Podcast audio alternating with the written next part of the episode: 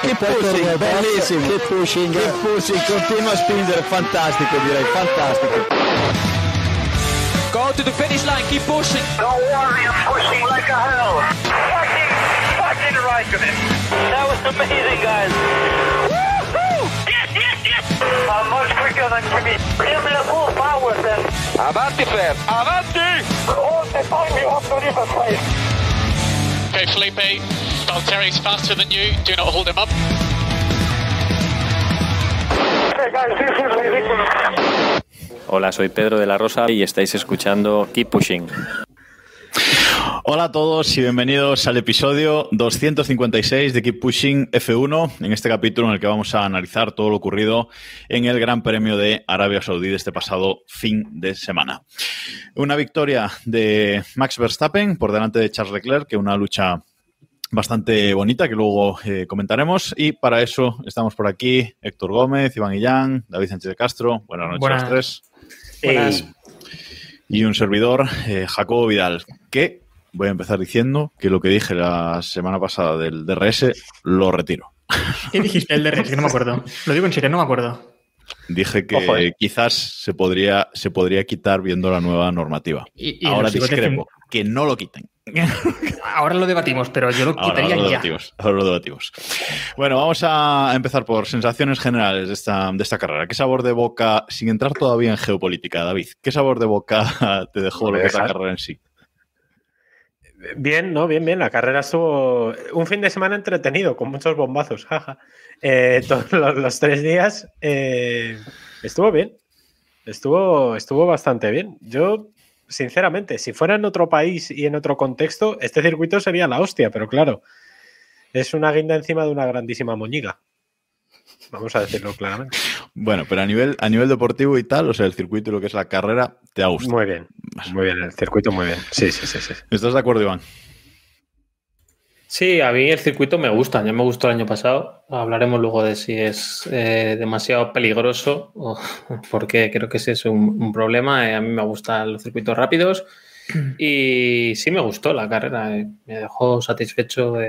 fue distinta, pero, pero similar a la, a la anterior, ¿no? Tuvo, fue más común a nivel de estrategia, ¿no? Más, más, más predecible, ¿no? Tuvimos los neumáticos más o menos lo que esperábamos, ¿no? Y lo que se espera de Pirelli y bueno, y la carrera dio de sí también, o sea que están muy igualados arriba, así que no sé qué más podemos pedir, la verdad. Héctor, luchas por arriba, eh, abandonos por abajo, luchas en media tabla, mm, decisiones A mí no de me jefes de gustó. equipo curiosas. ¿A ti no te gustó? A mí no me gusta. Madre mía. El cir- No, no me gusta el circuito. la por- respuesta. Sí, no, por una razón más que nada también, porque es, fue una buena carrera, creo que estamos todos de acuerdo en eso, pero al final el circuito nos restó, em, sobre todo por, el tema de los safety cars, es por lo que no me gustó. Nos restó mucha emoción en las paradas en boxes, porque por ejemplo, en la primera tanda de paradas en boxes fue cuando vino el primer safety car y nos arruinó esa lucha estratégica. Entonces, a mí eso me jodió bastante. Bueno, pero aún así mm, hubo salseo, hubo lucha, por hubo lucha por la victoria. Hubo lucha. A ver, esa lucha, empezamos ya con el DRS. Uh, no, todavía no. Una, todavía no. una lucha en la que un piloto no se digna adelantar porque sabe que a la siguiente lo va a tener, va a tener una mejor oportunidad, ¿eso qué es? Es ver- nada, no- se ha hecho nunca eso. Nada, No, pero que- no me gusta, no me gusta elegir el sitio donde adelantarse, ¿no? Bueno, pues Una cosa. Si ves el hueco, entras y ya veremos lo que pasa. Pero es que, claro, aquí es eso. Saben que con el DRS lo van a tener muy fácil, entonces no hay defensa posible. Si no hay defensa, no es lucha, es simplemente pues, un juego de, de rebases en el que a mí no me gusta el DRS, eso ya lo sabéis. Ya está. Vamos a hacer un-. Un paréntesis para hablar de geopolítica y entramos de lleno con la lucha por la victoria. Eh, bueno, David, mm, ya que explicaste lo de las banderas de Rusia, si quieres explicar algo de la geopolítica de este Gran Premio, pero básicamente eh, hubo un atentado el sábado, ¿no? Viernes. Pues no, el viernes, el viernes. Hubo un atentado el viernes, por parte de la gente de Yemen. Voy a dejarlo en gente de Yemen. Eh, a Utíes. 15, UTIs, a 15 kilómetros del circuito. Una gran humareda, una gran explosión. eh, y una reunión hasta las tantas de la madrugada entre jefes de equipo, entre pilotos, entre la FIA, para decidir si seguían adelante con el Gran Premio. Show must go on y tuvimos carrera. Tal cual. Eh, había pilotos que querían dejarlo sin entrar en grandes disquisiciones. Arabia y Yemen andan a hostias desde tiempos inmemoriales y especialmente los últimos 10 años. Ya está, ese es el asunto en general. Quien quiera, Wikipedia. Que este fin de semana ha habido mucho experto en geopolítica que se ha encontrado que había una cuestión en Arabia Saudí que, bueno. Y eso, y luego por la noche había problemas porque había pilotos que decían que ellos se iban, porque, no sé, debían pensarse, insisto, que Arabia Saudí es un país civilizado y descubrieron que no, aunque hace cuatro meses estuvieron allí, y, y había otros pilotos que no. Hamilton fue uno de los que más presionó casualmente, porque como en este circuito se levantan bien las cosas, pues mm, dijo, uy, qué bien, eh, vámonos, que, uy, me quieren bombardear. Y fue uno de los que más presión estuvo metiendo para, para ver si se iban y el resto de pilotos dijeron que no. Pero es que al final no se fueron porque el espacio cerrado, el espacio, el- Claro. ah, espacio aéreo estaba cerrado. Entonces no podían irse. Entonces, claro, ya dijeron. irse al hotel, entre, pero ya. entre quedarse en un hotel Claro. o quedarse corriendo, pues era una cosa. Claro, entonces dijeron, pues corremos y, y tiraron para adelante. Pero hubo discusiones serias, se acabaron a las. ¿A las fui? 3 de la mañana de, de Arabia, hora local. Sí. creo. Sí, sí. Nos pregunta en el, en el chat, gracias a todos los que estáis en directo en twitch.tv barra F1, como todos los martes a las 9 de la noche. eh, sí, bueno, nos pregunta Sergio PNZ con quién vamos en esta guerra. Yo no voy a responder. Y Con- con Con las con los bombas buenos. no, Sergio, acuérdate. con los buenos. Con los buenos. Con la paz. Que no sé si hay. Exacto, con la paz.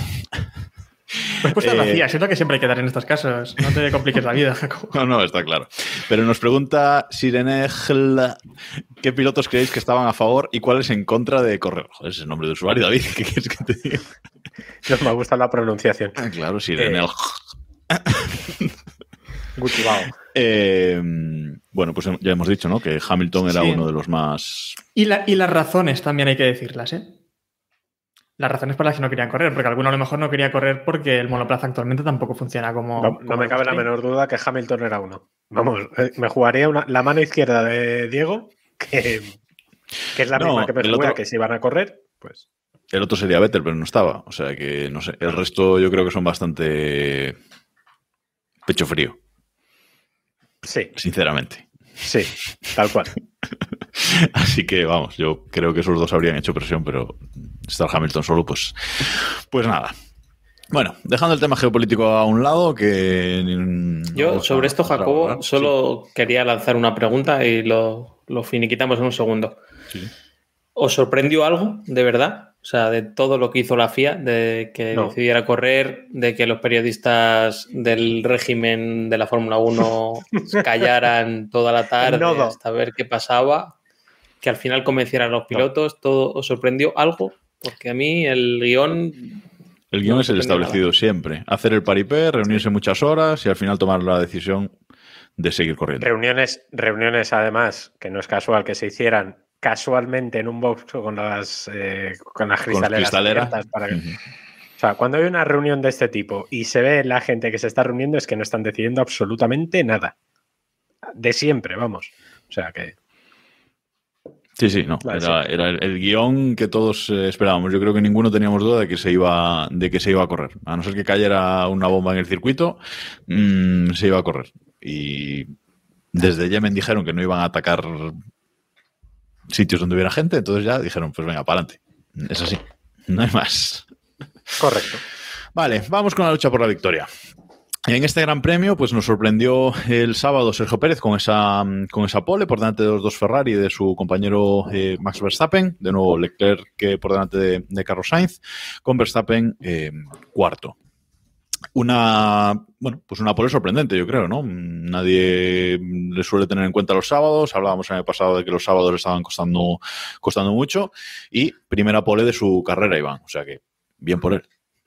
Sí, la verdad es que no estaba en el guion. Si hablamos hace un segundo del guion, eh, no estaba esto en, en nuestros planes, ¿no? Que Pérez sacara una vuelta la mejor de su vida, según dijo, ¿no? La primera pole de, de su carrera. Y vamos, eh, podemos decir sin miedo a equivocarnos que tenía el 80% de la carrera encima, o sea, en, en el bolsillo, hasta que salió el, el safety car. Creo que Pérez no se le puede poner un pego. ¿Cuánta culpa crees, Héctor, que tuvo Ferrari de que de esta liada Sergio Pérez? Porque, bueno, parece que mm, como que amagaron con el pit stop, o no amagaron, ¿no? Simplemente Mm, hacer lo contrario del que hiciera el primero, ¿no? Exacto, yo creo que fue eso. Se ha hablado muchísimo del teatro de Ferrari, lo bien que lo hizo Ferrari amagando eso, pero vamos, yo creo que simplemente es lo que tú dices. Eh, no fue teatro. Ellos simplemente salieron por si entraba Pérez en boxes para que entrara también Leclerc con él y, y nada, intentaron eh, copiar la estrategia. Lo que pasa es que, claro, como Pérez se, se quedó, se quedó en pista, pues ellos, eh, como Pérez entró, pues ellos siguieron en pista y fue cuando vino el, la hecatombe esta que vimos. Siempre tiene que petarse Latifi, David. O sea, no hay otro piloto que pueda comer muro. O sea, es que, de verdad, o sea, Bésame, soy canadiense. Eh, bueno, eh, es que la verdad es que es casi un cliché, pero deberían, debería tener un poquito de, de mano izquierda Williams para no mandarle al carallo rápidamente. De hecho, hablando con ¿eh? una. Claro, claro. Hablando con una amiga que no le gusta mucho la, la Fórmula 1, me dijo: Este no es el mismo que la lió en la última carrera del año. Y dije: Sí, efectivamente. Y me dice: "¿Y ¿Por qué no le echan? Y le dije: Pues es que este tío pone pasta para que Williams sobreviva por lo menos un par de carreras más. En fin, son sus cosas, pero vamos, tampoco nos debería sorprender. Bueno. Iván, ¿ibas a decir algo? No, que son sus costumbres y hay que respetarlas. Eh, lo que yo he leído hoy es que, a ver, los equipos que tienen que tener en cuenta ya este factor en la estrategia, ¿no? Si la Tifi está en pista, pues las probabilidades de safety car son más altas, ¿no? Hay que meter una variable, hay que meter una variable en De Amazon, ¿no? De software, estas, Vale, vale. Eh, pero bueno, muy mala suerte Checo Pérez porque justo antes de hacer su parada sale el safety car, eh, se coloca inicialmente tercero, ahora hablaremos de ese, de ese tema también, eh, y se le acaba el, el liderato. El resto de pilotos entran hay- con hay el... que, hay que decir también que el ritmo que llevaba Pérez en este momento era muy rápido, ¿eh? La Era muy bueno. me sorprendió, me sorprendió ese ritmo Sí. porque, vamos, no, no parecían alcanzarle los, ni los Ferrari ni, ni Verstappen podían tener ese ritmo. Es verdad que en la segunda parte de la carrera, ya con tráfico, pues se viene un poco abajo y no sé si también de parte de motivación, ¿no? Se viene un poco. Claro.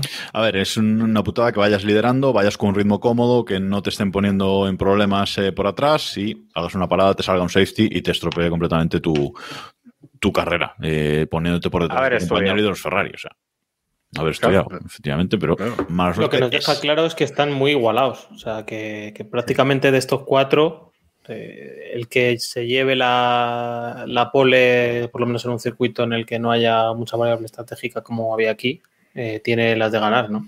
Porque aquí sí que el DRS era efectivo, pero están tan igualados que, que- bueno, a lo mejor Leclerc le había metido mano como le metió mano Verstappen al final, ¿no? Pero, pero que tenía gran parte de la carrera en el bolsillo. E- Eso estuvo muy interesante también, ¿no? Porque así como en Bahrein sí que vimos un Ferrari claramente más fuerte, aquí las cosas estuvieron bastante más igualadas, ¿no? Eh, tal vez tenía Red Bull esa ventaja de la velocidad punta, que fue sorprendente porque eh, 10 kilómetros por hora más.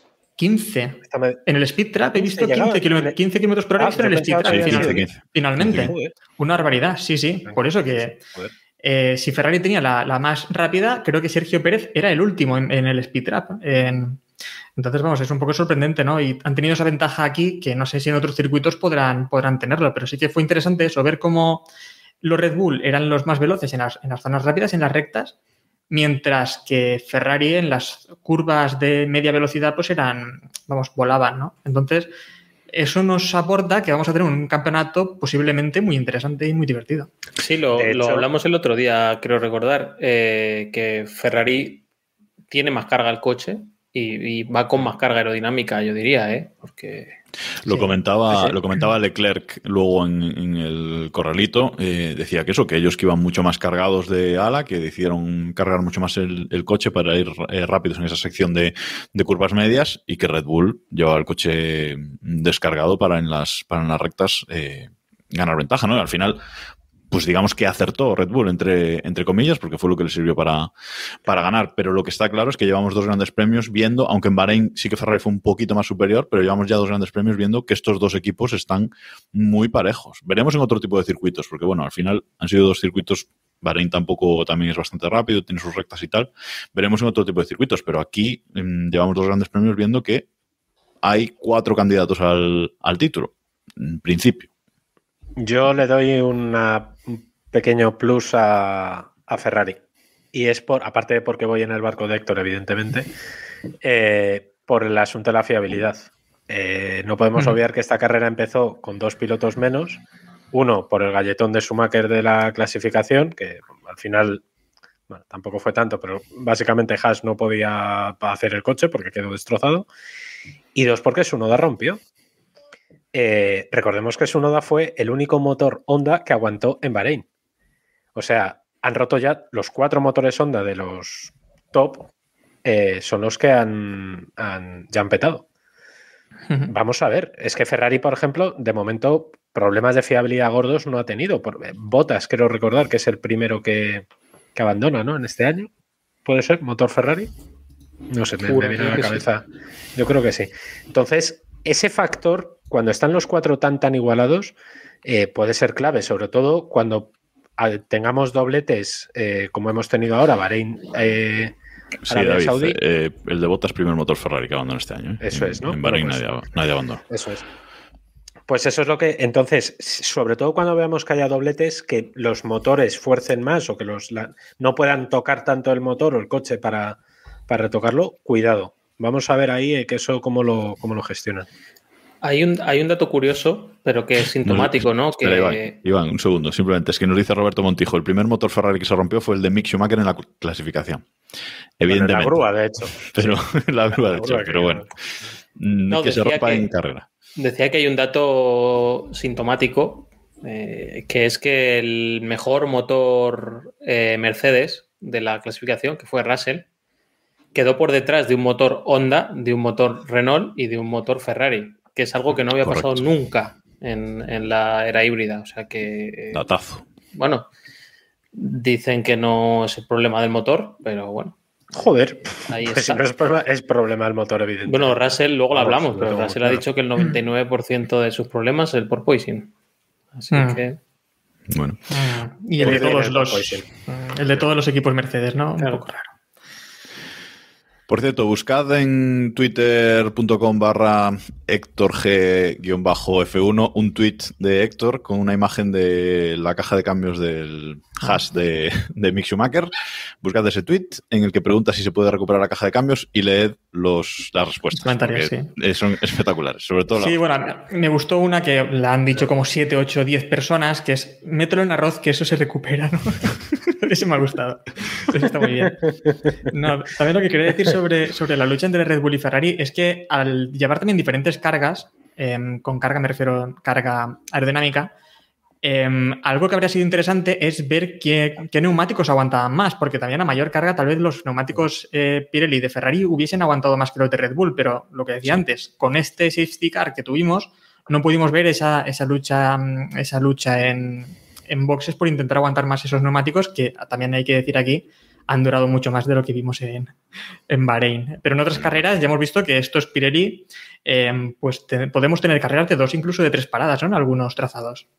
Curioso porque aquí eh, venía la gama media, o sea, venían un- unos neumáticos distintos a los de a los de Bahrein, ya aguantado más. Bueno, en fin, cosas de cosas de Pirelli. Por cierto, nos pregunta Sirene en el chat que, que perdón, que el tema de motores a la larga será distinto porque llegará un momento en que gasten los cambios y empiezan a recibir sanciones. Eh, claro, aquí es un campeonato de 23 carreras, eh, mientras no se diga lo, lo contrario. eh, y bueno, vamos a ver sanciones a final de año, como vimos el año pasado. Y quizás este año más, porque estamos viendo que la fiabilidad en dos carreras, eh, pues eh, con un cambio de normativa, etcétera, pues está jugando sus malas pasadas a los equipos. En esta carrera recordemos que solo acabaron 14 coches de los, de los 20, iniciaron la carrera 19, pero cinco abandonos, ¿no? Y todos por uno contra el muro, dos problemas por el motor, eh, frenos en McLaren, etcétera. O sea que mm, la fiabilidad hay, hay, hay cosillas, ¿vale?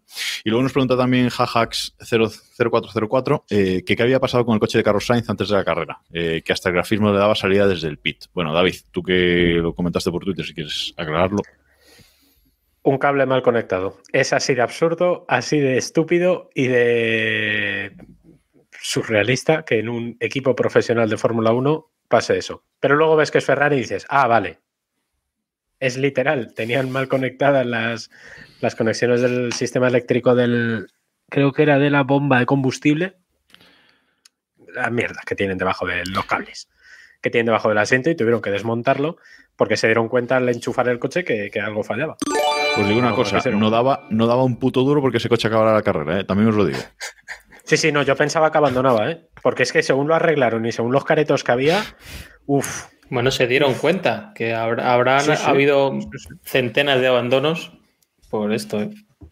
Sí, sí, sí. Bueno, por esto, por cosas similares. o peores. Bueno, eh, ya que estamos hablando de, de Sainz, eh, vamos a comentar ese lío en la, en la salida del, eh, del pit lane, porque cuando sale el safety car entran todos a parar, uno de ellos Carlos Sainz, y sale en paralelo con, con Sergio Pérez. En principio, Sergio Pérez se coloca tercero y Carlos Sainz cuarto, pero hay lío con la, hay lío con la FIA. Sainz protesta, dice que él ha llegado primero a la, a la segunda línea de safety car eh, y que por tanto su posición debería ser tercera y no cuarta. La carrera se relanza sin devolver la posición eh, y justo en la relanzada, pues eh, Red Bull le dice a, a Pérez, no Héctor, que, que bueno, Sí. pues que, que tiene que, que devolver la posición y así, Segunda, ¿eh? Segunda carrera, ¿eh? segunda carrera que... ah, Es que dijimos Ya. el otro día, Ah. ¿cuánto hemos, cuán- no estamos hablando de la FIA. ¿Cuánto hemos tardado en hablar de la FIA? Segunda carrera. Ya estamos hablando de la, rajando de la FIA, ¿no? Otra vez más. Bueno, pero no lo han hecho mal, ¿no? ¿Cómo que no lo han hecho mal? ¿Qué querías? Hombre, para mí sí que lo han hecho mal porque al ¿Qué han final, hecho mal? Pues que deberían decir ellos qué posición, ¿no? Es como. No, no, no, no, pero esto, esto ya avisaron que ellos no lo iban a decir, que iban a pasar No, no, no, no, no. Dijeron cuando hay un adelantamiento en pista. Aquí exactamente era una relanzada. Es como si hay una bandera roja, por ejemplo, se para la carrera y tiene que salir desde en, en parrilla parada. También son los pilotos los que deben decidir cómo meterse ahí, cómo ponerse cada uno en su sitio, el que le parezca. Yo creo que la FIA es la que. en Tendrán que negociar casos- con Horner, digo yo. La FIA Claro. tendrá que reconocer con Horner. En estos casos creo que es obvio que es la FIA la que tiene que poner un poco de orden y no era tan difícil. Quiero decir, era, era obvio, deberían haber actuado. Eh, otra cosa es lo que decimos de los adelantamientos, estos por fuera, que puede haber debate. Aquí no había debate posible. Aquí era el piloto que haya pasado por esta línea, es así, eh, se acata y ya está. No hay que tener ningún debate ni. Simplemente mandas la orden y no dejas ni que te conteste nadie de- del equipo. Que no empecemos con estos diálogos, sino mandas la orden. Este piloto tiene que ir detrás de este. Y ya está. Y no sé, para mí no actuaron bien. Además, ¿cuánto tar- tardaron en decir el resultado? Sí, ¿Como pero 10 no. minutos? sí. Sí, sí, eso Sí, lo ver. casi lo peor. ¿eh? Eh, Mm. eh, eh, está claro que Sainz protesta mucho porque él quiere relanzar siendo tercero para poder atacar a, a Max Verstappen, ¿no? Pero no, no, le dan esa, no le dan esa oportunidad, está claro.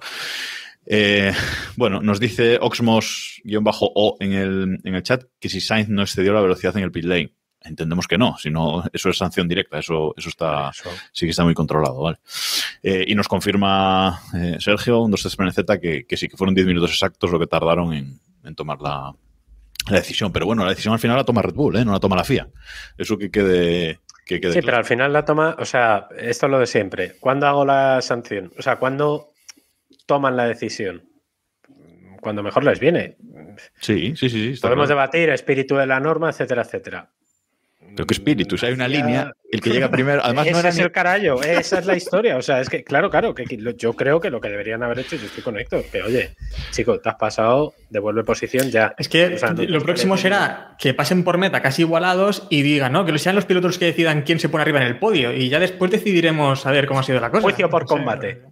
Ah, yo creo que en este caso eh, sí que la FIA debía haber actuado en ese tiempo, Sí. ¿no? Eh, otra cosa es que, o sea, debía dejar margen a Red Bull, pues yo que sé, una vuelta. Oye, hemos visto y ibais detrás que Red Bull por sí mismo, Pérez hubiera dejado sitio a, a, a Sainz, porque bueno, eh, creo que cualquiera con cierta dosis de paint y captura de pantalla puede, podías ver que, que Sainz estaba por delante, ¿no? Era tirar un fuera de juego en el bar. O sea, tampoco De era hecho, es pasarse. que me extraña que no que Claro, la FIA además. no tenga automatizado eso. Es que lo tiene, lo, lo debe tener, ¿no? En Eso Ginebra. No, no, y- no es coña. Sí, sí. En Ginebra, en teoría, el bar que han- se han inventado ahora, que es exactamente lo mismo que el bar del Ujú. fútbol, eh, existe para esto. No, pero que incluso es que eh, los, los comisarios tenían ese dato, seguro. El tiempo que ha tardado cada pasar comisarios por esa línea. Enrique Bernoldi, que yo pensaba que había vuelto a su planeta. O sea, estaba convencidísimo que estaba, no sé, dedicado a. Oye, Bueno, pero, pero viene de vacaciones por aquí también. Por cierto, Ya, ya, ya, ya. por cierto, que mm, el bueno, el Masi de esta carrera, que no me sale el nombre del director de carrera. De esta carrera. Qué cabrón. Me gusta. Claro. El director, concepto me gusta. el director de carrera bajó el sábado a dar la patada homologadora. Sí, al pero el que muro. bajó fue, fue, fue Kidditch. Bueno, el otro, pero. nuestro amigo Kidditch. Sí, sí, sí, sí. Sí, sí, hombre, Pero- claro, la patada homologada hay que darla. Hombre. Yo he visto este fin de este y por meternos un poco más con los comisarios, este fin de semana eh, he visto mucha lentitud en las decisiones, tanto en los safety cars, se veía a la legua que Mejor las dos situaciones eran para safety car. Mm. Incluso había gente en pista empujando el coche de la Tifi cuando todavía no, no, no estaba el, el safety car definitivo. No sé, me dio una sensación muy rara. Aparte de, no, digo ya los comisarios, que, es tremendo como ha habido coches que se han quedado tirados a medio metro de, la, de, una salida y el comisario ha tardado tres minutos en, acercarse siquiera al coche. Mm. Efectivamente. Bueno, Gasólico nos confirma que no dio una patada homologadora, sino que mm, bajó a comprobar el agarre del asfalto con, con el zapato. Eh, y también Gasólico nos dice, pero con safety car los pilotos pueden adelantar y recuperar posición a su gusto. Evidentemente no, por eso es una decisión que tenía que tomar la FIA y decir, bajo normativa de safety car, Sainz tiene que pasar a, a Sergio Pérez. Ya está. O sea, no, no hay más y no lo hicieron y punto. Vamos con la lucha por la, por la victoria. Que tras este lío, pues quedan en cabeza eh, Charles Leclerc y Max Verstappen. Y aquí viene el lío de la lucha cuerpo a cuerpo.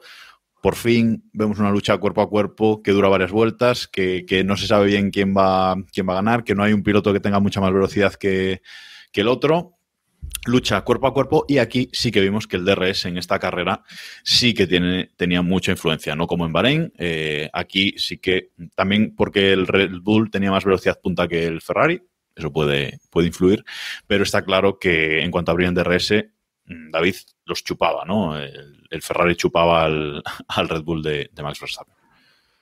Está claro, yo en este caso sí que veo eh, sí que veo útil el DRS, aunque sea dopaje, evidentemente, porque todos los adelantamientos con DRS van a ser dopados, pero pero es verdad que, que, que- que- que se, se ha visto por lo menos que puede haber pelea entre los dos, entre, entre dos coches, que yo creo que es algo que era lo que necesitaba esta normativa. O sea que. Entonces DRS no, Héctor. Mm, DRS no, porque he comentado antes, porque al final es obvio que el piloto no tiene defensa posible. En, en el momento en el que un piloto decide no adelantar porque sabe que se la van a devolver al minuto siguiente, al minuto no, sino al segundo siguiente, para mí no tiene sentido que, que exista el DRS. Para mí el DRS debe ser en casos en los que ves que es imposible totalmente realizar un adelantamiento. Pero creo que aquí se podía, se puede adelantar, no hacen falta tres zonas de DRS. Claro, a ver, aquí yo creo que el problema eh, es lo que hemos visto pues muchas veces, en, sobre todo en Abu Dhabi, que fue, digamos, el primer circuito que, que implementó lo de las dos zonas seguidas de DRS en rectas largas. Eso es un problema, que haya una, una recta con DRS seguida de, otra va a propiciar que haya eh, adelantamientos eh, seguidos. Aquí mm, o cambian la de la zona de detección y que haya solo una y que si uno adelanta en la primera zona, en la segunda el segundo el piloto que va por detrás no tenga no tenga DRS o no sé cómo se soluciona. Pero realmente hubo un momento que Verstappen y Leclerc eran dos gilipollas luchando por a ver quién frenaba antes de la línea. Mm, Sinceramente. O sea, mm, el momento absurdo de en que Max deja las ruedas cuadradas eh, frenando para, para justo estar en paralelo en la, en la línea, pero no pasar a Leclerc para poder pasar a la segunda zona, realmente fue un poco absurdo. Yo ahí lo, reconozco, la verdad. A ver, yo entiendo que, que la inteligencia de los pilotos, y ya lo hemos visto varias veces, que eh, está esto, ¿no? Aprovecharse de la norma, pero es que no puede estar bien planteado el DRS cuando te conviene ceder la posición para ganar el DRS, es que eso no tiene ninguna lógica. Entonces, no sé si Pero es- llegar al punto de eliminar el DRS o eh, mirar y, y ajustar las zonas, o sea, la, la longitud de las zonas para hacer un poco más que el DRS sea una ayuda y no sea un asegurarse el adelantamiento, ¿no?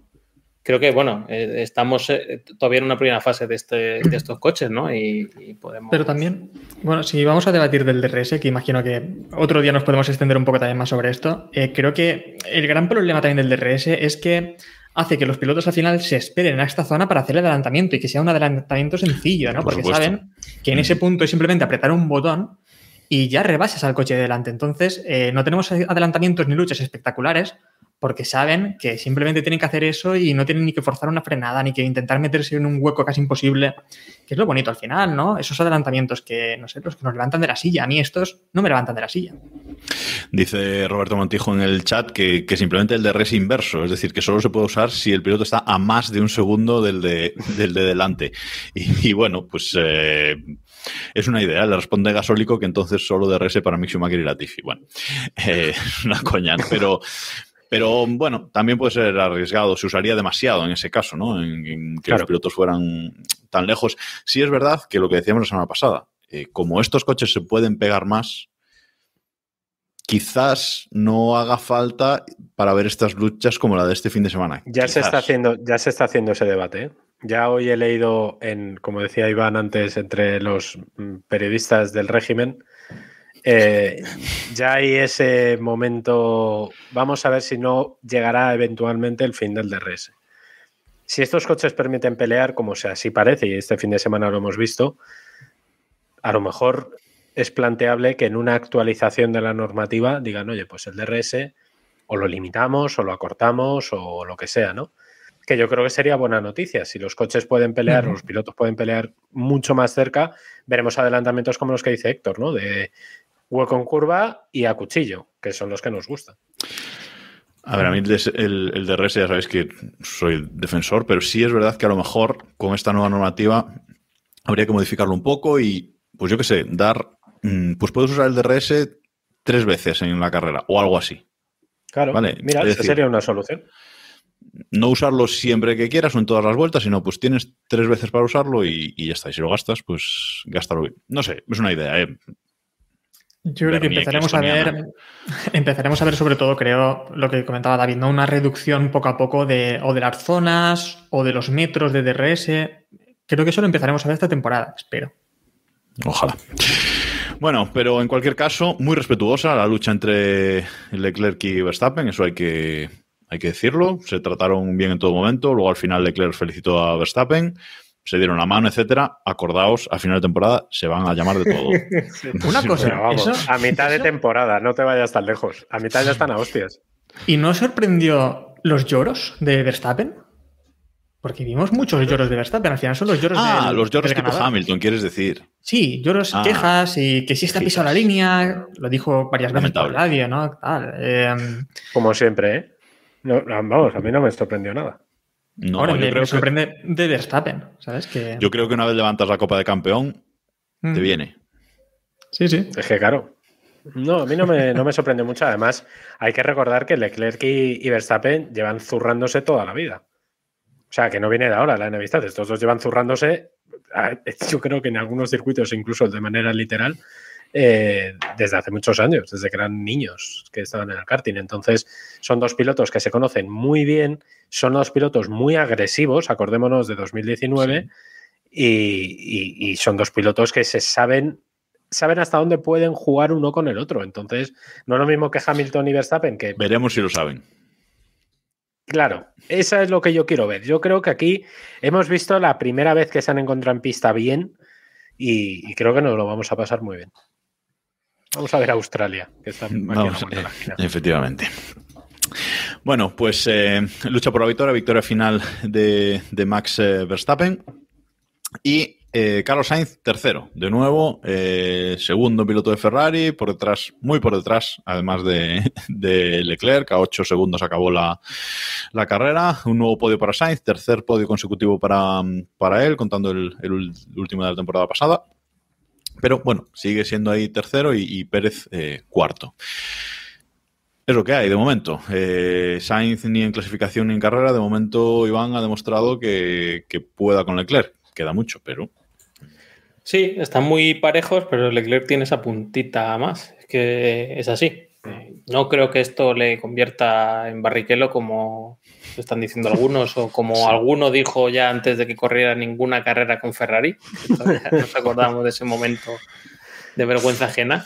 Y, la verdad que, bueno, pues ha empezado el campeonato un poco detrás, pero bueno, tiene mucho tiempo para entender este coche. Mientras siga quedando un poquito por detrás de ellos, pues bueno, eh, está ahí bien. La fiabilidad puede jugar un factor y bueno, tiene tiempo para, irse adaptando, ¿no? Vendrán circuitos mejores para él. Por fin, la, semana que viene tendremos un circuito de día, que eso es una alegría para mí por lo menos. Y ya volveremos a los circuitos europeos, etcétera, etcétera, que, bueno, que le pueden beneficiar un, poco más, ¿no? Por lo menos sentirse más cómodo, ¿no? En el coche con, con menos variables desconocidas para él. También es verdad que eh, Sainz suele ser un piloto que en las temporadas suele ir de, menos a más. O sea que, bueno, mm, veremos si, si este año se cumple también. Por cierto, una cosa, ya que hablamos de, Leclerc y los circuitos nocturnos, esa cámara que llevaba Leclerc en el casco eh, reflejaba toda la luz, no se veía nada cada vez que, pinchaban esa, esa, cámara. O sea, en Bahrein muy bien, pero aquí fatal, un infierno. sí, sí, y además a mí me mareaba esa cámara, o sea, no, no me... porque en este circuito sobre todo me no, fue lo peor de la realización. que esa claro. han, cambiado, han cambiado al director de carrera, han echado a Masi, pero el realizador de la Fórmula 1, ¿qué? O sea, este tío, ¿cómo se salva? ¿Cómo sigue no sé si sigue siendo, no sé si sigue siendo así, pero yo creo que cada circuito tiene su. ¿Tú crees que hay realizadores en Arabia Saudí? No te puedo contestar sin que nos cierren el canal. no, no, puedo citar cierta realizadora del régimen. Bueno, antes era así como dice, antes sí que era así como dice David. No sé ya ahora es el tema cómo está. Yo creo que hay uno que por lo menos las cinco, las cinco o seis últimas carreras ha dirigido el mismo, ¿eh? Desde Qatar, Arabia, Bahrein, Bahrein, Abu Dhabi, no sé qué. Puede ser, puede ser. sí. ¿Para qué queremos ver un adelantamiento por la victoria pudiendo ver la grada animar? Es que, joder, ¿cómo sois?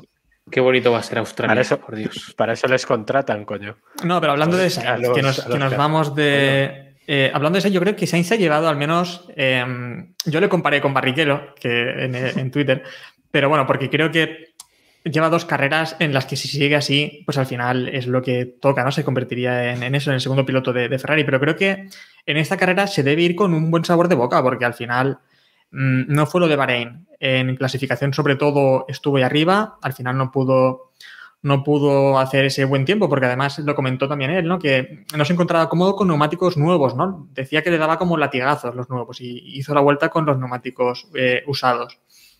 Pero bueno, em, en lo que es la carrera tampoco le vi tan mal como en Bahrein. Creo que hay una evolución y pronto, pues tal vez le veamos también ahí en la lucha. Sí, a ver, hay una cosa que está, Dale, dale, perdón, Jacob. No, digo que en París se quejó mucho de que no encontraba el ritmo del coche, aquí ya dijo mm. que se sentía más cómodo, simplemente eso. Y que lleva, a ver, ha hecho tercero y segundo, perdón, segundo y tercero. Y es verdad que Leclerc tiene, mm, no sé exactamente por qué, sinceramente, porque me sorprende un poco que tenga mejor cogida la mano al coche en general, ¿no? Es, le da mucho más ritmo en, a una vuelta, le da mucho más ritmo en, ritmo de carrera, se ve los viernes perfectamente cuando hacen ensayos. Eh, algo allí que no le acaba de, pillar el clic eh, Sainz, pero yo creo que es cuestión de tiempo. Sí. E Iván, por alusiones, los, grafismos de la, de la tele, ¿han cambiado alguna cosilla? ¿Le han metido color a los logos? Ah, o algo, sí, metieron color a los logos, creo, o algo así.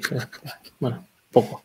Poca cosa, algo más. Eh, Héctor, una pregunta que me, el otro día me acordé, lo vi y tal. Eh, ¿Tú te has dado cuenta que en la parte inferior derecha pone la, curva en la que está en la que está el plano? En la que está el plano. No, no Pone curva 14. Sabía, sabía que era. Me da igual, sí, sí. Joder. no, no. Buen dato ese, ¿eh? Mucho no se ve. Bueno, seguimos. Eh, preguntábamos en el guion que quién pensamos que sale reforzado de estas dos primeras carreras. Ferrari, eh, Red Bull, Verstappen, Leclerc, Mercedes, Mercedes no. Mercedes no, pero ¿creéis que sale alguno de estos dos equipos? Evidentemente, Ferrari y Red Bull van a luchar por el, por el título hasta que Mercedes no, no toque los motores. Eh, Pero sale, ¿pensáis que sale alguien reforzado Sí. de esto? Claramente. Yo Ferrari. creo que Leclerc. Bueno, Leclerc y Ferrari. Si hablamos de equipos, creo que Ferrari, porque además hemos visto que un gran premio en el que la velocidad punta era tan clave que podía ser un circuito bastante bueno para Red Bull. Incluso aquí, Ferrari ha estado al nivel que pudiera haber ganado la carrera de forma, bueno, de- sencilla, ¿no? Pero quiero decir que pudiera haber ganado la carrera. Mientras que en otros trazados creo que van a sufrir bastante más en, en- en Red Bull. Yo estoy con muy con Héctor. eh, más que nada porque de dónde venía eh, Ferrari. Ferrari venía como aspirante, como el equipo que rascaba algún podio, tal, bien, pero no era donde estaba. Y ahora mismo es el equipo, mm, el equipo que mete miedo entre muchas comillas. Entonces, Gracias a J. Gilcas por suscribirse al, al canal de Twitch. Y nos dicen en el chat, eh, hacks0404, gasólico, de por vida 3, eh, quién para ellos se ha reforzado. Y nos están diciendo que Haas, Haas y Magnussen. Y nos dicen también que Vettel. Bueno, El que construye la fibra, el que le vende la fibra de carbono a Williams también Ese sí. ha salido muy reforzado. sí, sí, sí. Bueno, lo de Haas parece de coña, pero Haas, la verdad es que sí, salió muy reforzado. Sí, Haas está rentabilizando más que, que Alfa, ¿no? Y Alfa Sí, parece que tiene mejor coche, pero, Mm. pero no. esa pelea no. la vimos venir, ¿eh? O sea, esa pelea de Alfa Romeo y Haas, pero en, en esa zona de la parrilla, ni de coña. No voy a no. recordar las previsiones de principio de temporada. Pero, pero es que no vimos venir el fichaje de Magnussen, ¿sabes? O sea, y eso, Eso es le, ha dado, le ha dado Eso a Haas, eh, ¿quién lo diría? Pero le ha dado a Haas mucha, mucha fuerza. Yo no sé si Hamilton Sí, está sí. dispuesto a conducir ese coche esta temporada o prefiere el Mercedes, no sé. Bueno, seguimos. Como decía, vamos con el camión azul. Rosa hasta este gran premio. A partir de ahora volverá a ser azul. Azul y rosa. Alpine, Alpink, Alonso y eh, Ocon. ¿Cómo puede ser que el jefe de equipo no les tire de las orejas a las primeras de cambio por estar luchando ellos dos en pista, uno contra el otro, los dos pilotos del mismo equipo, cuando por detrás te están recortando? Porque si vas más o menos estable, vale, pero cuando por detrás te están recortando tantísimo, ¿cómo es posible no pegar un grito antes? Porque lo pegó, pero tarde, ¿no? Y vamos, es que es, es increíble que se haya permitido esa lucha que casi acaba también contra el muro, esa es otra. Voy a más.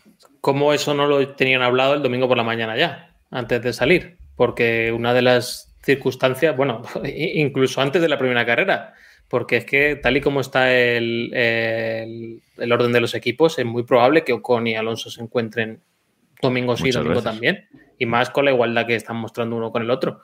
A mí, eh, no sé, me parece muy bonito eso de decir en la rueda de, en la rueda de prensa o en la, en la reunión de pilotos que les dejamos correr, pero llega un punto en el que ya empieza a ser peligroso y sobre todo el cerrojazo de, de Ocon y la actitud de Alonso de decir, pues mira, si, vamos a jugar a esto, pues yo también soy el que más sabe jugar a esto. Y tuvieron suerte de que no salió ni un delantero por ahí volando ni nada así, porque pudo ser perfectamente. Sí, como en Bakú, ¿no? Que recordaba yo el otro día, Bakú 2018 Red Bull. con Ricciardo y Verstappen, Mm. fue exactamente lo mismo. Eh, un incidente igual en el que, pues. eh, no, pero en este caso, eh, lo decía Iván, ¿no? Yo no comprendo que, que estas reglas no estén establecidas de antes, porque además están luchando ahora mismo por unas posiciones que tal vez no les corresponda de aquí a final de temporada, porque yo creo que Mercedes va a acabar por delante de, de Alpine y en esta carrera estuvieron prácticamente al nivel. Eh, al final vemos como Alpine pues, ha sumado escasos puntos, ¿no? Que sumaron. ¿Cuántos sumaron? ¿Cu- ¿Cómo quedó? Ocon, Ocon quedó sexto. Sexto. Ocon quedó sexto. Mm. Sexto. Sumó ocho, ocho puntitos. Suman ocho puntos, mientras que en Mercedes pues sí que llevan ya una suma considerable entre los dos grandes premios con un monoplaza que estamos diciendo que no funciona, mientras que el Alpine es un monoplaza que, bueno, eh, funciona más o menos, la fiabilidad es bastante escasa, pero que es la posibilidad ahora mismo de sumar puntos y no sé, parece que les da un poco igual. Alpink está cuarto en el mundial, ¿eh? Con las coñitas, está por detrás de Ferrari, Red Bull y Mercedes. Hab- Habría que repasar en ese primer capítulo cómo dijimos que estaría Alpine. Ferrari, Mercedes y Red Bull, Jacobo. Ah, sí, Porque no los dije en orden. Sí, sí, Ferrari. Ferrari, Mercedes y Red Bull. Sí, sí, sí. No, no los dije en orden, es verdad. Sí, pero es verdad que, a ver, en estas primeras carreras yo creo que es en las que más lío va a haber. O sea, en la que más, con, con estar en pista, puedes obtener un buen resultado, ¿no? Hombre, eh, otra cosa es la fiabilidad, ¿no? Pero que no te tienes que, que, liar. O sea, si tienes las carreras como la está teniendo Russell, por ejemplo, de voy a mi rollo, hago mis paradas y, mm. y no me meto con nadie, pues oye, mira, lleva, está cuarto del mundial, ¿no? Lleva, hizo un cuarto y un quinto, ¿no? O sea que, bueno, pues oye, es a lo que puede aspirar y, y fuera. Y además, en esta carrera que había calificado muy bien Ocon, Alonso estaba en buena posición y tal, o sea que no debería haber habido mucho problema. Generalmente muchos equipos deciden que el que sale delante es el que tiene prioridad, ¿no? Pero tampoco hubiera pasado nada por dejar pasar a Alonso y que a lo mejor en la vuelta, cuando quedan cuatro vueltas, intercambian otra vez y ya está. Lo ha, hecho, lo ha hecho varias veces Ferrari el año pasado con Leclerc y Sainz. O sea, no pasa Incluso en Bahrein yo pensaba que habían hecho eso, porque sí que vimos que Ocon tenía más ritmo y parecía que Alonso había dejado pasar para ver qué ocurría, si podían llegar más adelante.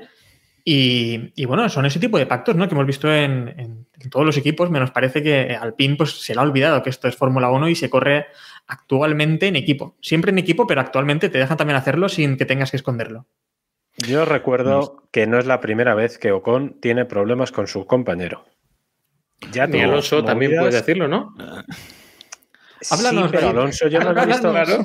Espera, espera. Abra, ahora, ahora abro ese melón. Cualquiera melón. tiene problemas con su yo compañero. Tengo, creo que es evidente que aquí hay un culpable y medio de la situación, que es primero Alpine, porque esto es tan simple como Aquí se hace lo que yo digo y si digo que Alonso pasa porque va con mejor ritmo o porque me sale a mí de los huevos, Alonso pasa. Y si no te gusta, chico, ahí tienes la puerta. Eso, una. Yo soy muy dictador como, o sea, yo sería muy dictador como jefe de equipo. Aquí se hace lo que manda mi esto. Deberían, debería serlo, sí, sí. Es que debería ser así porque es quien paga. Eso una. Dos, Ocon no puede hacer lo que hizo. O sea, en la segunda carrera del año, por un sexto puesto. Señores, que no estábamos peleando por un podio, por un sexto puesto. Ya, ya no es que sea sexto puesto, David, sino también el momento en el que se hace, ¿no? Que lo comentaban antes. Y al Jacobo, principio de la carrera, claro. es que, claro. Y apretándoles, y apretándoles botas sí. en ese momento y escapándose Russell, sí, sí, porque tenían posibilidad con Russell también. Que sí, que sí. Yo, de todas formas, sí es verdad que yo entiendo que Ocon tenga ganas de reivindicarse. Y esto es a lo que decía con ese titular que me están matando todavía en Twitter, pero es verdad, Alonso es un vecino muy toca pelotas. O sea, es muy toca huevos que el año pasado consigas una victoria, tengas una temporada más o menos decente y Alonso acabe por delante. Por delante. De sí, sí. O sea, yo entiendo a Ocon, claro, es que Ocon tiene que estar muy picado y Ocon, que es eh, mechita corta, pues en fin, está viendo que en estas primeras carreras Alonso tiene problemas y, pero no, también una cosa, que es lo que tú decías, ¿no? Que tú decías que Alonso es el peor vecino que puedes tener en el box.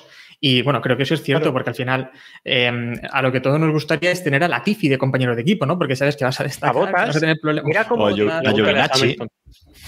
Claro, es un tío que no te va a dar cero problemas, todo sí, sí señor, pues ya, pero es que tienes a Alonso que te va a tocar los huevos, ¿qué tal? Que no te deja pasar, o sea, que no le dejas pasar y Alonso te va a estar peleando, que no me dejas pasar, ya te pelearé y Alonso se va a vengar de esta. Y eso no, ya no solo por eso, sino porque por ritmo Clarísimo. de carrera y por todo, pues al final ha destruido claro. a todos sus compañeros, ¿no? Ya vimos también lo que ocurrió en sí, la última sí, época sí, de McLaren. 13 Bien. compañeros de equipo y solamente dos han quedado por delante de él en puntos. Hamilton. Trulli, no. no, Hamilton empató a puntos. Buah. Pero quedó por no, no, he dicho puntos. Hamilton empató a puntos y eh, Baton en 2015 con el, aquel camionaco que camionaco, era el bueno. de. Entonces. Hablan bueno, en el chat de, de, de, reivindicarse con. Yo creo que con, eh, con mantener alturas? el pulso con Alonso está reivindicándose bueno. a sí mismo. O sea, es que no hace falta eh, tampoco hacer grandes. No sé. Epocales. Claro. Nos pregunta también Gasólico, ¿es verdad que Ocon copió el setup de Alonso? Bueno, lo comentó el propio, el propio Ocon, ¿no? Que um, parece que Alonso obtuvo muy rápido, consiguió muy rápido un setup bastante apto para el circuito y Ocon comentó que sí, que, que lo había obtenido Alonso y a Está bien de ahí... que lo copie, ¿no? O sea, yo eso nunca lo he entendido, eso de no copiar el setup. No pasa nada, ¿no? Está bien. No, claro, está muy bien. Eh, bueno, tal vez si estuvieran luchando en, por el mundial, no, a lo mejor, pero. En otros casos, otros compañeros de equipo tienen setas bastante diferentes. Lo vimos, por ejemplo, con los Red Bull. Tenían que tener eh, setas bastante diferentes porque la velocidad de punta también era algo diferente. Pero bueno, también son pilotos ya con experiencia y entiendo que Sergio Pérez quiere optar a, a tener su, su, su, setup que también le aporta lo apto para su conducción, ¿no? Eh, en este caso, pues Ocon, con un piloto con tanta experiencia como Alonso de compañero, imagino que se fía y dice, Claro. A, con todo, con lo que me dice, con lo que me dice esta. Dentro de unos años, a ciegas, claro. Dentro de unos años, cuando también Ocon sepa lo que le viene mejor a su conducción, entiendo que también intentará ir adaptando el setup a, a, lo que mejor le viene a él. Bueno, Ocon tampoco es un novato en la Fórmula 1, ¿eh? O sea, igual bueno, debería sus añitos, sí, pero comparado con lo que tiene al lado, pues. Bueno, nos decía Baldur PH93 en, en, el chat que batalla espectacular, pero un desastre para el, para el equipo como tal, evidentemente, ¿no? Eh, también nos dice, nos decía Gasol, eh, perdón, si Sirenegla, que no supieron aprovechar la oportunidad para luchar contra Mercedes ahora que pueden luchar y en unos meses quizás no. Pues también es verdad, ¿no? Es decir, Mercedes está como está, eh, todos confiamos en que eh, va a estar um, arriba antes o después de esta temporada, no sabemos si llegará a tiempo de ganar el título o no, o de luchar por él, pero evidentemente mm, va a estar ahí. Y sobre todo la oportunidad de que Botas no los cogiera y de ser ridiculizados por Botas, entre comillas, ¿no? O sea, eh, vamos, vamos a Por ver. botas. Botas, o sea. Y me hace muchísimo de, me, hace, me, hizo muchísima gracia cuando el equipo le dice a Ocon, mantén posición. Y va y la pierde. Justo, sí, justo le pasa a Botas. sí, sí, sí. Mantén posición. Y ni esa orden cumple, fíjate. Y nos decía también José Gilcas en el chat que Alonso eh, le devolverá esto a Ocon, estamos seguros, ¿no? No cabe ninguna Ni duda. O sea, ni Pero cotiza vamos. que se la va a devolver de la, en la primera carrera se puede en los libres. O sea, en Australia en los libres ya le está tocando los huevos. Vamos. de la forma más perra que, que pueda sin No lo sé. Yo veo a Alonso demasiado calmado y muy tranquilo y mirando Yo mucho te el equipo. Yo espero Yo que esto lo hayan hablado. hubo movida, ¿eh? El domingo Sí. hubo, hubo un par de gritos, no de Alonso, pero a Otmar le sentó regulinchi la situación. Hombre, se le veía. Pero no sé, porque se echaba las manos a la cabeza, pero tampoco decía nada ni daba órdenes. Así Bueno, pues que entiendo. echen a otros dos o tres directores técnicos y ya Eso, está. ya está. En Australia otros dos o tres nuevos. Eh, Bueno, hemos hablado del motor, ¿verdad, Jacobo? Efectivamente, el, eh, el motor, el motor eh, Renault del Alpine falla al final de la, de la carrera, eh, bueno, al final de la carrera, media carrera, vuelta 30 y 36, eh, Alonso llevaba buen, buen ritmo y de repente pues eh, se para el motor y Alonso intenta llegar a, a boxes y se queda en la, en la entrada de boxes, que esa es, es otra a hablar de la, de la FIA, que primero se para, se para Ricciardo cerca de la entrada de Botas y cuando van a recoger el coche de Ricciardo, que estamos con Virtual, Alonso planta el Alpine que en medio y medio de la, de la entrada del pit lane y Aparcado. el pit lane. Aparcado. Efectivamente, aparcado, se cierra el pit lane y bueno, jode a algunos pilotos, entre ellos Hamilton, porque no pueden entrar a, a cambiar en ese, en ese momento. Bueno, eh, fiabilidad, ¿no? Eh, David, fiabilidad de, de este motor Renault que también falla, luego falló el de falló el de Botas a la vuelta siguiente prácticamente, o sea que bueno, mm, está habiendo mm, problemas con los con los motores y en Alpine ya casi que preocupa porque bueno, Dos motores, además, ¿eh? Que van ya. Es que es, es tirando a preocupante porque el viernes le cambiaron a Alonso el, motor de combustión, el ICE. En teoría era un motor nuevo que debería haber durado. Y, vuelve otra vez el problema, ¿no? Mm, deberían estar preocupados en, Alpine, sobre todo porque es un problema que se puede reproducir. No creo que sea por la conducción de Alonso, que no debería dar ese tipo de. No, no, o sea, no, no sé qué puede hacer para romper dos motores a ese nivel. Pero, pero vamos, no, no, es, no es el momento ahora precisamente cuando otra oportunidad perdida de sumar. ¿Nos di- ¿Quieres decir algo de esto, Héctor? Sí, no, que iba a decir que, bueno, al final eh, sabemos que muchos equipos, incluido Alpine, lo dijo también al principio de temporada, iban a apostar más por la potencia del motor que por la fiabilidad y parece que han ido a saco. Es decir, han intentado hacer Ya, un motor pero- bastante potente. El motor va bien, parece, más de lo que yo esperaba. Em, pero sí, en fiabilidad, pues en los próximos años deberán ir mejorando un poco. nos decía un dos en el chat que Hamilton no entra porque se empana y Sí. no escucha a su ingeniero. Es cierto, Es verdad. es cierto. Sí, sí. Eh, aquí el error no es solo que cierren el pit lane, sino que cuando lo avisan antes de que se cierre el pit lane, él eh, no entra. Error el domingo y error el sábado en la, en la clasificación, que cae en Q1, cuando Russell en Q1 hace séptimo, creo recordar. Él cae en, en Q1 con el Mercedes y dice que bueno, que está muy deprimido, que se quiere ir de Arabia Saudí y que por eso, y que por eso cae, cayó en, en Q1. Bueno, excusas aparte, Iván, eh, pocas veces hemos visto a Hamilton fallar de esta manera y creo que es la primera vez eh, desde que corre con Mercedes al menos que cae en Q1. Sí, la intrahistoria es, curiosa porque han comentado ¿no? que, tocó el setup a última hora antes de la calificación para ver si lograba una solución a los problemas y al final eh, lo, que, lo que intentó arreglarlo lo hundió. Luego en carrera, pues es lo que comentas. A mí me sorprendió bastante lo bien que remontó, ¿no? lo bien que adelantó al principio y el buen ritmo que tenía con, con la dura, pero creo que se hundió bastante después del, del cambio de, de, neumáticos y verse tan atrás, ¿no? ¿no? Ahí ya se dio cuenta de que ni siquiera iba a lograr una buena suma de puntos, ¿no? El mensaje ese irónico de, de que si dan Sí, sí. puntos por la décima posición, yo no sé muy bien cómo tomármelo. Héctor. No, nada, iba a comentar simplemente lo del punto, que me hizo mucha gracia. Bueno, un puntito para un puntito para Hamilton que contribuye a que Mercedes esté en segundos en el, en el Mundial porque están solo un punto por encima de, de Ferrari, 38 de Mercedes por 37 de, de Ferrari. Así que poca broma, poca broma. Eh, puntos para Norris. Hemos vuelto atrás en el tiempo para McLaren porque McLaren eh, ha celebrado mucho ese séptimo puesto de, de Lando Norris con seis puntitos. Abandono de Ricardo por frenos y Lando Norris se mete en puntos ahí por detrás del, del Alpine de, de, Ocon, por detrás del Mercedes de, de George Russell, por delante de Gasly, Magnussen y el propio Hamilton que, que comentábamos eh, ahora. Bueno, una pequeña alegría, David, para McLaren, eh, pero que, bueno, que si no llega a ser por todos los abandonos habidos y, y por haber y por las estrategias de carrera, pues difícil que, que por rendimiento estén ahí. El chocolate del loro. O sea, está McLaren está en la mierda. Está, no digo que esté en los años de McLaren Honda, pero está en la mierda y, y no lo vieron venir, no lo vimos venir. Yo está, creo que es la grandísima sorpresa, por encima incluso de lo de Mercedes, es McLaren. Yo a McLaren le daba opciones de ser a lo mejor cuarto equipo y es que le veo muy mal, porque además es que le veo muy mal y no le veo solución.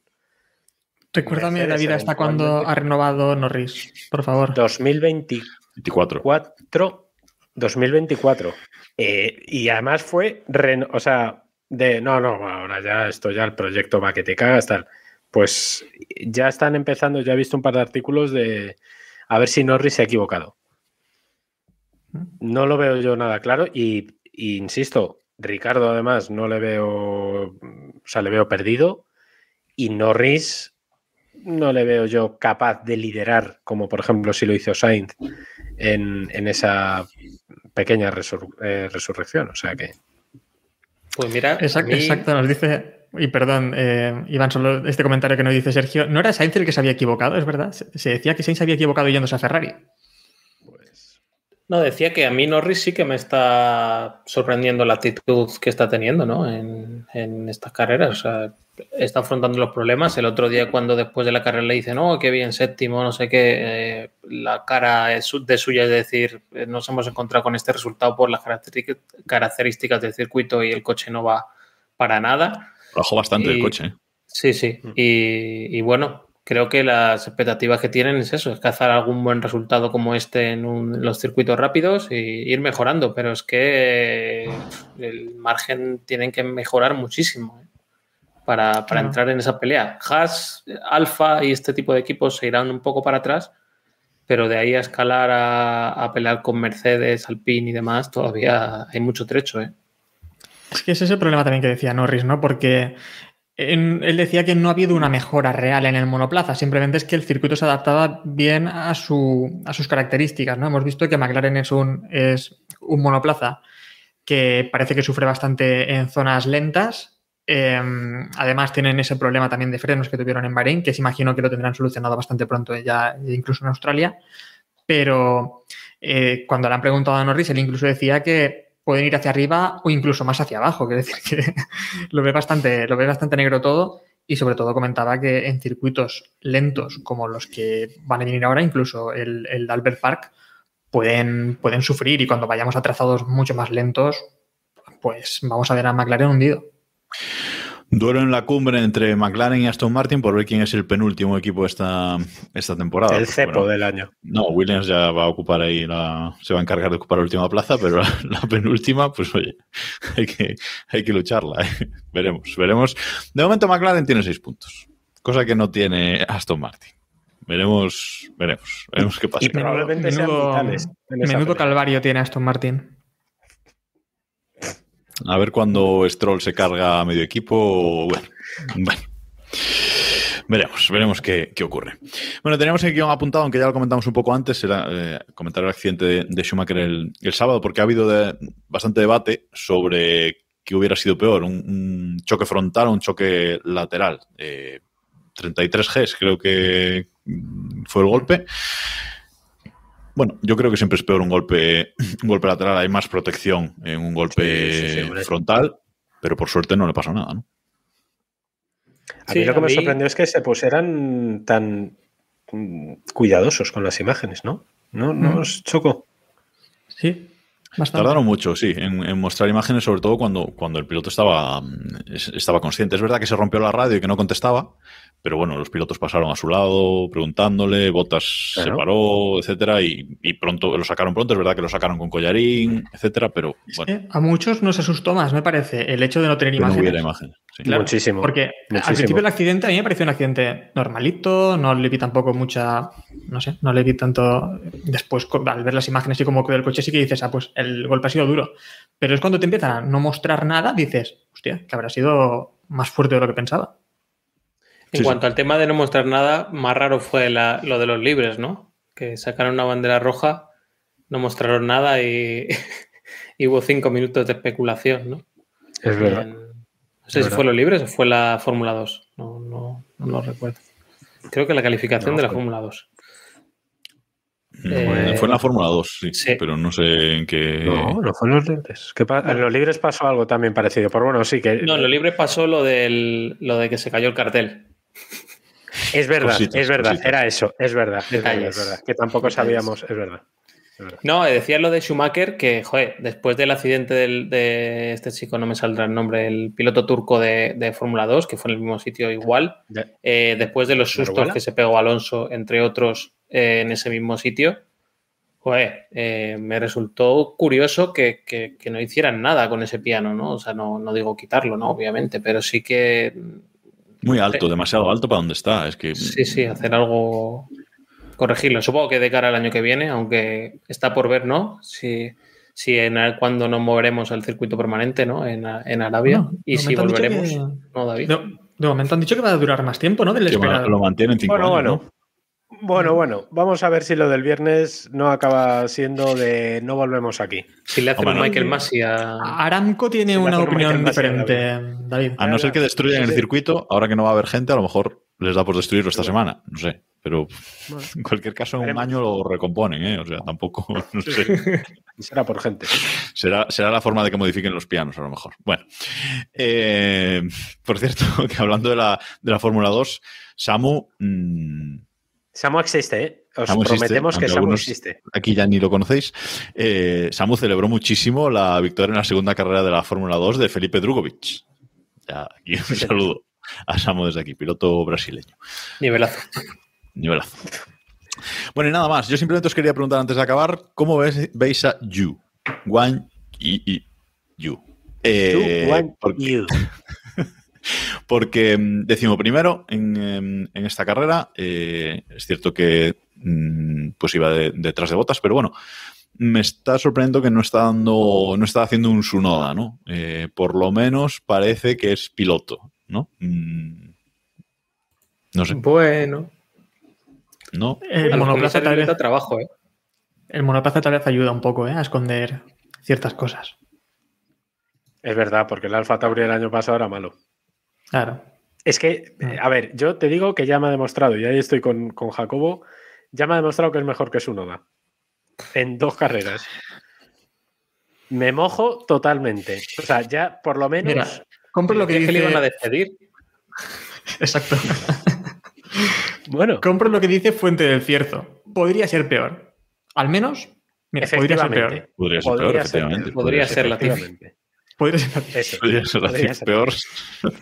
Peor ser la tía. Qué triste. Yo creo que el, el titular para las primeras carreras de Yu es que el universo tendrá que esperar. Qué bonito, qué poético, Iván. Qué. oh, Mua.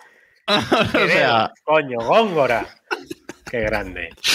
Sos. repasamos la clasificación del Mundial antes de, antes de cerrar. Eh, lidera el Mundial Charles Leclerc con, Charles Leclerc con 45 puntos. Segundo, Carlos Sainz con 33. Carlos, llámale Carlos y arregla. Tercero, Max Verstappen con 25. Cuarto, George Russell con 22. Y quinto, Lewis Hamilton con 16. Sergio Pérez eh, solo tiene 12 puntos y está séptimo, superado por Esteban Ocon. Así que, bueno, le toca ir subiendo a Pérez y ponerse ahí arriba junto a su, a su compañero. En el Mundial de Constructores ya lo hemos dicho. Ferrari primero 78 puntos, Mercedes segundo 38 y Red Bull tercero con 37. Ya hay un salto hasta el cuarto, hasta el Pink, que tiene 16. O sea, que bueno. mm, De momento, al Pink se está jugando con Haas esa cuarta posición. Veremos en el, en el futuro. Y nada más, próximo Gran Premio, eh, Australia, pero bueno, nos van a dejar descansar un poquito tras este, tras este inicio doble de, de Mundial y veremos, veremos qué nos depara ese circuito que ya sí que es eh, de día, como decía Iván, y un poco más eh, diferente. Lo comentaremos la, la semana que viene. Gracias a todos los que eh, habéis estado aquí en directo con nosotros en twitch.tv barra keeppushingf1. Ya sabéis que podéis seguirnos en todas las redes sociales como keeppushingf1. Y sobre todo, os recomendamos que nos sigáis en Twitter, que es donde ponemos eh, los memes, eh, que se encarga ahí Héctor de hacer un buen trabajo. No, no, no. Iván es el que está Iván, Iván está- mismo, ¿eh? Iván Iván está, es está haciendo unos memes muy buenos. Eh, Twitter.com barra Eso dice keeppushingf1. Leclerc de Sainz. Estás calificando muy bien, Carlos. Está, está cogiendo nivel, ¿eh? Y sobre Está todo, casi, casi ahí. Sí, y sobre todo os pedimos que os unáis al grupo, a nuestro grupo de Telegram, t.me barra Keep Pushing F1, que ya somos casi eh, 350, si no recuerdo mal. Cada, en cada gran premio subimos como 30 o, o 40 personas y sigue habiendo súper buen ambiente y seguimos eh, colgando vídeos ahí de lo que pasa en las carreras, fotos, etcétera, memes, de todo. Yo creo que si os eh, metéis, aunque no escribáis, por lo menos eh, vais a recibir información y lo vais a, a pasar bien. Así que nada, creo que no me olvido de, de nada más. Gracias chicos, Héctor, Iván, David, por estar aquí una semana más. Y gracias a todos los que nos escucháis también en formato podcast. Adiós.